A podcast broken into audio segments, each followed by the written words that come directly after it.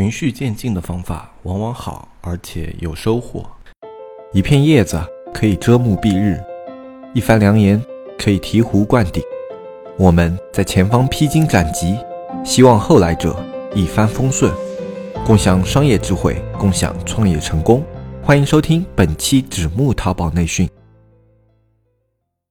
大家好，欢迎收听本期不客观、不中立、不严谨的大型娱乐经验淘宝分享节目，我是你们的老朋友黑泽。今天呢，我们来跟大家聊一下关于啊补单，就是说你在操作补单以及你在补单中可能会遇到一些问题。呃，这个我之前呢是跟我们这边的一个补单工作室的一个负责人啊，大概聊了大概有一个下午。呃，因为我自己补单这种经常有操作嘛，然后但是有一些啊我们在补单过程中没有遇到。过的。问题，但是我们的。听众有遇到啊什么的，然后我们也不是特别了解，然后就专门去找了那个补单工作室的。人过来，然后跟他一起聊聊了很久，然后当时也是想要请他做一期节目的，后来呢，因为他时间比较短嘛，然后那个下午聊完了以后，他就没有时间录节目了，就只能把这种事情跟我们介绍一下，那我只能我这边代为转述，就没法做一期访谈节目了啊。那这边的。话呢，我就针对于就是我们补单里面常见的。几个问题。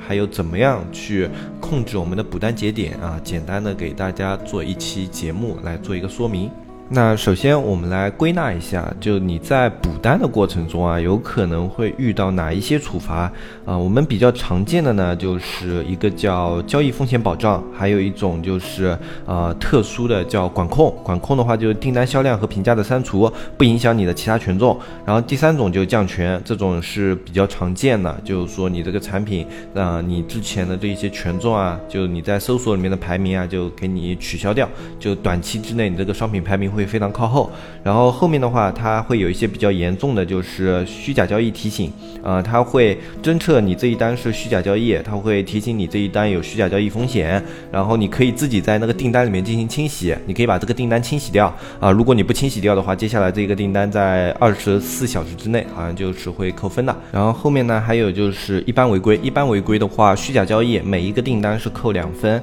然后就正常的那种小额的正常的刷单，它是扣两分，扣两分。分然后删除评价、删除销量，然后降权商品，就是前面所有的违规操作，它都会在你这个商品里面体现出来。就你这个商品会被降权，然后评价和销量也会被删除，然后再扣你两分。嗯，大家要注意的是，如果积累到十二分的话，你就要稍微注意一下，因为如果你再继续扣分的话，你明年的话就是它这个起点就是十二分，啊，会比较的麻烦。那么，呃，虚假交易还有一种就是扣十二分的，这种是相对来说比较严重的，情节最严重的呢会扣四十八。八分就单笔订单会扣四十八分，然后还有一个大家要注意的是，虚假情节交易一般虽然它只扣两分，但这个两分是可以累积的。比如说你在一天之内你刷了二十个单，然后这二十个单如果都被评价为虚假交易的话，那它是扣四十分。二十个订单，每个订单都会给你扣两分，所以说最后累计四十分的话，好像是直接封店吧？我记得没错的话，应该是直接封店的。那我们接下来的话，比较系统的给大家介绍一下这几点，然后前面的话再给大家说一个，就是附带的，就是有一个叫呃收货交易风险保障，这个东西很多是出现在新店里面的，因为你新店经常会有一段时间没有交易，这种情况是比较正常的。然后你在没有交易的店。铺突然出现了一笔大额订单，就会出现订单交易风险保障啊。淘宝为了保障这种商家和买家这种交易安全啊，然后他会对这个订单金额延期十五天啊，在这十五天里面，他会对这个金额进行管控，就等于是暂时冻结你这一笔资金，不管是对买家方还是卖家方，这笔资金是暂时冻结在淘宝的账户里面的。这个方案其实跟违规没有关系，只是很多新店会遇到，所以我就拿出来说一下，也是。他们操操作一些呃大笔订单的时候，可能会遇到一些情况。这个情况的话，大家可以放心，它只是在短期之内给你这个资金做一个冻结，保障双双方的一个交易。啊，这样的话呢，就是如果买家端那里有问题，那你作为商家来说，你一个新店，你没有遇到过这么大额的订单，你可以及时向淘宝申诉。你可以说这个买家他有各方面异常啊什么的，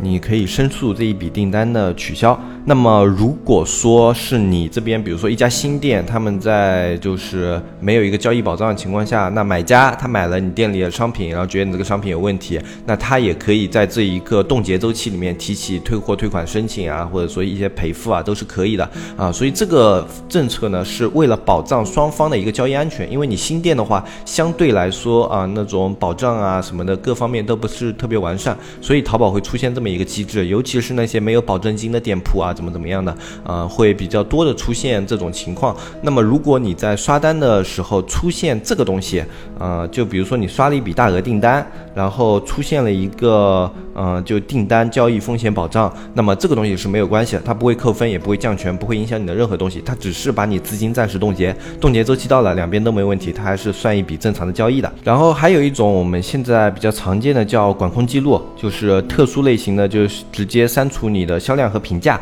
啊，这种删除评价的订单呢，不一定是因为刷单，我们正常的你去去运作店铺的时候啊，他也会遇到这样的情况，就是说，呃，一个买家买了你店里的商品，然后过段时间你收到了一个管控信息，然后说你这一笔订单异常，然后，呃，他会把你这一笔订单的评价和销量删除。这一个呢，一般是因为两种情况，一种呢是店铺异常的订单，就是说你的单量，比如说你前段时间一直是十单、二十单，然后你这段时间啊经常有四五十单，他会看一下你这里面的。用户啊，是否是那种安全的？如果有一些不安全的症状的话，就比如说这个用户显得不是那么的正常的一个浏览轨迹，或者说一个下单的轨迹，那么他就会判定为一个管控，然后把你这个销量和订单删除掉。但是同样也不影响你其他订单的权重，也不影响你这个宝贝的权重。它仅仅是针对这一个客户，把他的评价和销量给删除。啊，这个东西它是不影响你的宝贝表现的。所以说遇到管控记录的时候不要紧张啊，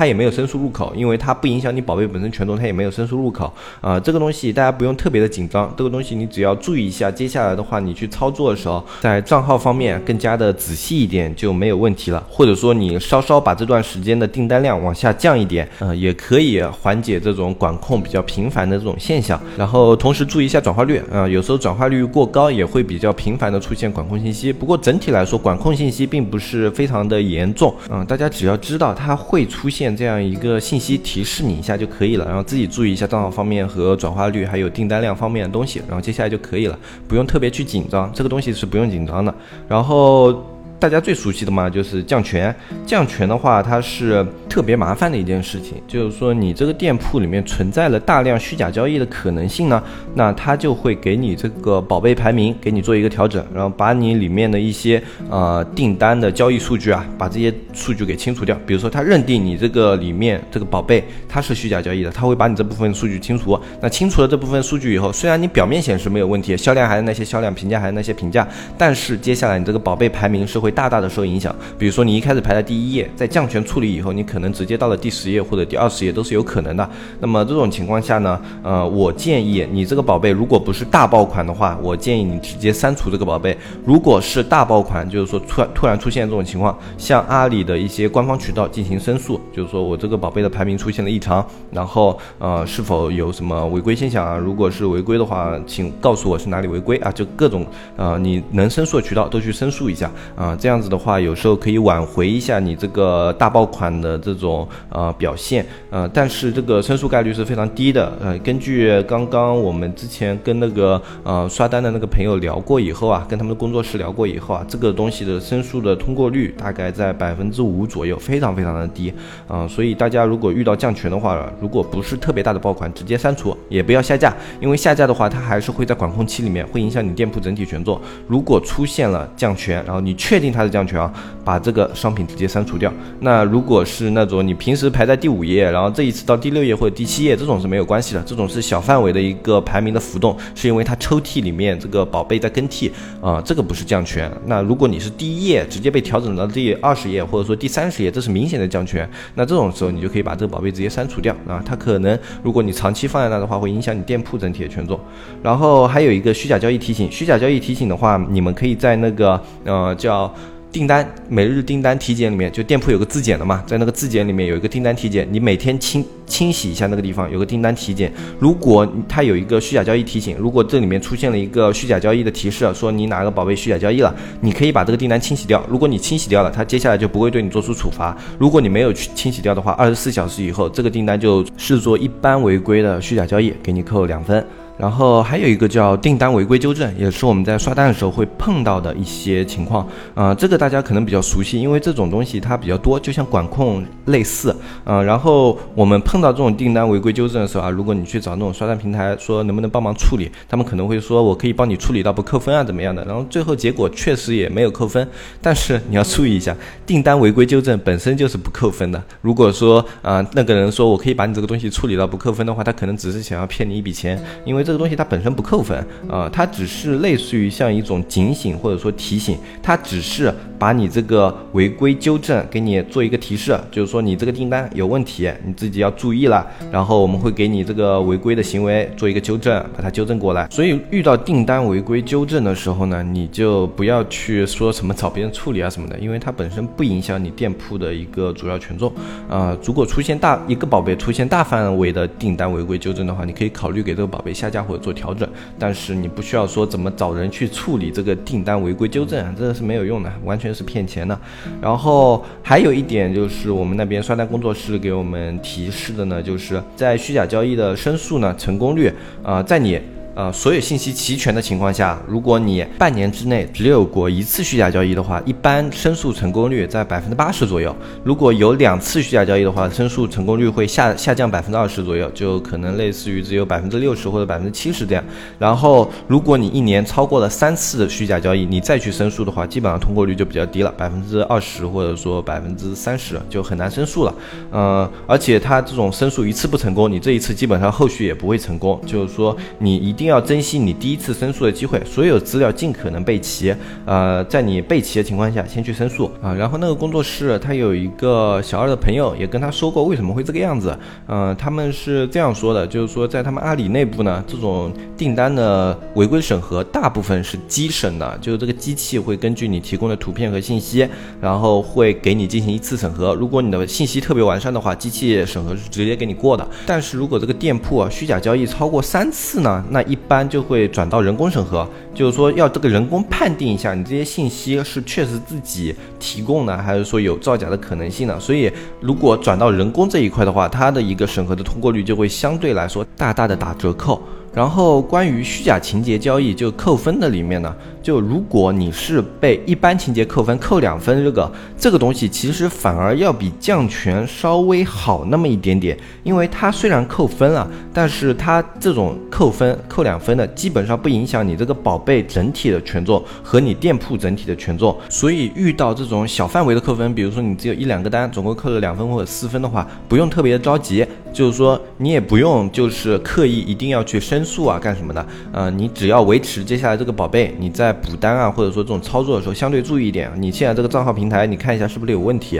啊？如果是没有问题的话，啊，这个话我们后面再讲吧。就我们后面讲一下，就整体来说，如果你在补单的过程中出现问题，你应该怎么去考虑？呃，那么我们再直接讲个下一个，就是你虚假情节交易扣分超过十二分，呃，就十二分和四十八分这两个分段的，这两个是特别严重的扣分。一般的话，这种扣分是这样的：你这个虚假情节交易特别特别严重，然后。这个已经不是机器给你扣分了，它是机塔系统直接递交到了人工审核，人工审核之后。确定你这个产品有虚假交易的这种情节存在的，然后他会直接给你扣十二分，或者说四十八分。呃，十二分的话是就等于是严重警告，然后四十八分的话就等于是直接封你店铺了。而且这两个扣分，它的一个处罚的情节是很难去申诉的，申诉成功率非常非常的低。一般情况下，根据我们那个工作室的朋友说，这个东西它能够成功的话，啊，基本上就要么你的店铺特别特别的厉害，就类似于可能。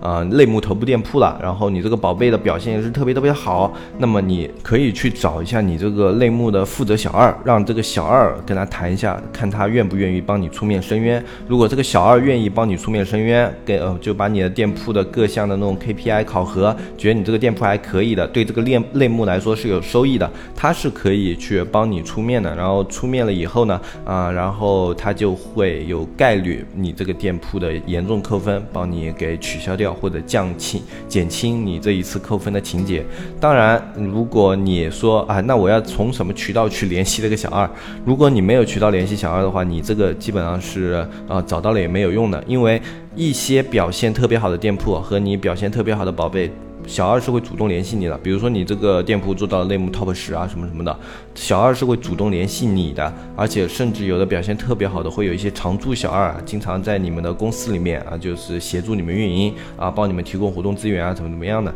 啊，这点大家可能是不知道的。呃，那么这边跟大家说一下啊，就如果你连小二的联系方式都没有，那么这种申诉渠道对你来说基本上是没有用的。我们只能你自己就是尽量不要去碰触这一方面的违规。然后再讲一下，就是我们说刷单最重要是账号嘛。那么账号质量要看哪一几哪些部分呢？有的人说看标签啊什么的，这些都无所谓。看标签什么的什么的，这种都是为了权重才去说你这个呃账号我需要你的哪些东西，需要哪些标签，需要你平时哪些购物痕迹，这些都是无所谓的。你要去看一个账号的质量，你最重要的是看这么几点：一个是他账号的基础分，一个是他账号的淘气值，他账号的信誉，还有就是这个账号里面他这种代收代发地址是不是特别的多。那么这里面最重要的呢，你就可以去看它的基础分或者说淘气值。的这个点是比较准确的，一般淘气值比较高的那些账号呢，会出问题的概率是比较小的。然后之前我们也说过，你在发货的时候，你千万千万不要去发空包单号。呃，我们不管是在刷单那里去买空包单号，还是说你去空包网买空包单号，所有的单号虽然他有的会说，哎，我这个可以给你发重量啊什么什么的。他们这种只是在发的那一时候，就是会给你填一个包裹重量，但是我们要知道，物流在整个过程中它会反复称重的，然后在这个称重过程中呢，你这个包裹最后如果不是带有重量的那些包裹，它都是会暴露的。就是说，阿里他们别人是可以监测到你这个包裹的真实重量是多少的。那么，如果你前后重量不符，那么它就有可能会是啊认定你这是一个空包，而且有很多空包网现在都是直接被侦测了。那如果你去买了这些网的单号的话，你基本上是。是百分百要被抓的。建议之前也说过，就你这里面一定要放一个跟你这种产品实物重量相符的一些东西，类似于像砖头啊，如果比较轻的衣服类的，你就可以放一些棉絮啊，或者说纸张啊，都是可以的啊。那么你重一点就放一些石头、砖头，或者说一般价格比较低廉的那些重物都是可以的，就尽量体积小、价格低廉，这样你让快递公司去发的时候，他们也比较乐意。如果你放一个体积大的东西，要占他们那种空间的话，他们就不太乐意了。那还有类似于我们以前讲的那种什么呃刷单比例啊、刷增比例啊，然后还有就是退款单的风险啊，我们都之前节目都说过很多遍了，那我这里就不再说了。然后啊，我们再说一下，就是说补单我们要补些什么东西？我们以前说过，就是说你可以补新品，就是说你这个新品想要给它一个好的表现，那么你开始可以给它补单。你可以补老品，就是说你这个老品最近状态有些下滑，你可以进进行适当补单。然后还有一种就是说补层级。级你这个层级现在距离冲上个层级只差那么一点点了，你可以在几个宝贝分布一下，适当补单把层级冲上去。然后还有一个就补 DSR，DSR 突然就是因为一个差评啊下降很厉害，你可以这段时间补一些小额的那种啊小额的订单，多补一些量，然后把这个 DSR 给做上去，经常会补的一些东西。然后后面的话，最后我们再跟大家说一个，我们怎么样去甄别你这个补单平台是否存在严重的问题啊？什么叫严重问题呢？就我我们去补单，就是肯定是有被抓的风险的。就不管这个平台它对账号把控有多么好，多么好，它肯定是存在于一部分啊，这种账号还是会有被抓的风险的啊。我们为什么要这样说？它肯定会存在一部分的风险呢？就我们这样去说吧，你在一个补单平台。他们这个账号全部都审核过是真号啊什么的，但是它里面的刷手有可能在其他的平台也有在补单，那么他在其他平台补单的时候，那个平台可能他有一些不是特别好的账号，然后那些账号他被抓了，被抓了以后，这个店铺啊被抓了以后，那淘宝可能会侦测一下有没有其他的那种刷手类似的这种模型，那么有可能把你这个刷手给抓出来了，那么他的订单就整体的他又淘宝筛选一遍有没有其他的可能是刷单的订单，然后有可能就。刷到了你的宝贝，也就是说，有时候你这个订单被抓了，并不因为这个平台它里面的账号有问题，而是说这个。平台里面这个人的账号，他可能在其他的平台刷的单，那个平台有问题，然后结果导致你这个品他在呃这个刷手的订单里面，然后最后你也被抓了啊，就等于是躺枪嘛，呃自己的平台没有问题，但是因为这个刷手个别的有问题啊，这种情况其实是特别难难避免的，就包括我们自己去补单，我们在一些平台里面或多或少一年总要中那么几次枪的，就是说呃会碰到那么一两个。账号，它可能就是会把我们这个交易记录里面出现一两笔刷单。但是如果是少量的话，这种其实不影响啊，不影响你这个店铺啊，或者说你正常的运营，或者说你去使用这个平台。如果一个平台你一年刷下来它只有一两次扣分的话，那这个平台其实是质量非常非常好了，就是它对这个账号把控已经非常的严格。但是如果你一周每一周都会出现一个订单，比如说啊，它之前这里已经有一个订单被抓了，然后到了第二周又有一个订单被抓，那这个平台你就要注意了，那你接下来再刷下去出问题的概率是非常非常大的。还有一种就是他们会问我，如果我这个店铺刷单被抓了，我要隔多久再进行补单？呃，其实不需要隔，就是说。如果说，嗯，你这个店铺，它这个补单是一般的那种违规的话，你只要注意一下，看一下接下来会不会有连续的违规。如果出现连续违规的话，马上换平台。就比如说你接下来过没多久又有一单又有一单啊，连续两三单的话，那马上换平台，因为这个短期之内出现大量的订单的话，那还是有问题的啊。如果一个月之内就你刷了这一单，然后你继续使用的话，后续没有出现大量的这种呃，就是有补单问题了，比如说后续半个月一个。月它又正常了，那么这个平台可能只是个别的账号有问题。那么继续使用一般是不会有特别大的影响的。嗯，刷单被抓呢，一般也不用有间隔周期。如果你实在不放心的话，你间隔两周啊，你就觉得你这一两周之内啊，一般它这个监察系统对你是会相对来说稍微严一点啊。但一般过了两周以后，监察系统也会对你这个店铺稍微放松，因为它这个服务器承载量就在那啊，它不可能每一家店铺都重点监管的，这是不可能的。呃，一般的话，我们出问题的话，我们不会特别在意啊，该补还是会补，不过。会注意把这个补的量啊，相对的控制下来一点。那有的那些中小卖家遇到这种违规或者处罚，你在申诉里面没有用的，嗯，还有一个渠道就是阿里有个上访部，你可以联系他们上访部，然后你实地就对你来说特别重要的话，你可以实地去阿里给他们提供这些呃你的资料啊、你的渠道啊，然后啊想好你这个补单这种出问题怎么跟他们解释，就是说你这个其实是真实发货，然后把这种啊前期的工作都做好，然后做好了以后你去那边上访，啊上访的话一般会比申诉的成功率要高。高，但是我们自己没有上访过，这个是刷单工作室跟我们说的，他有一些卖家朋友啊去做过这种上访啊，还。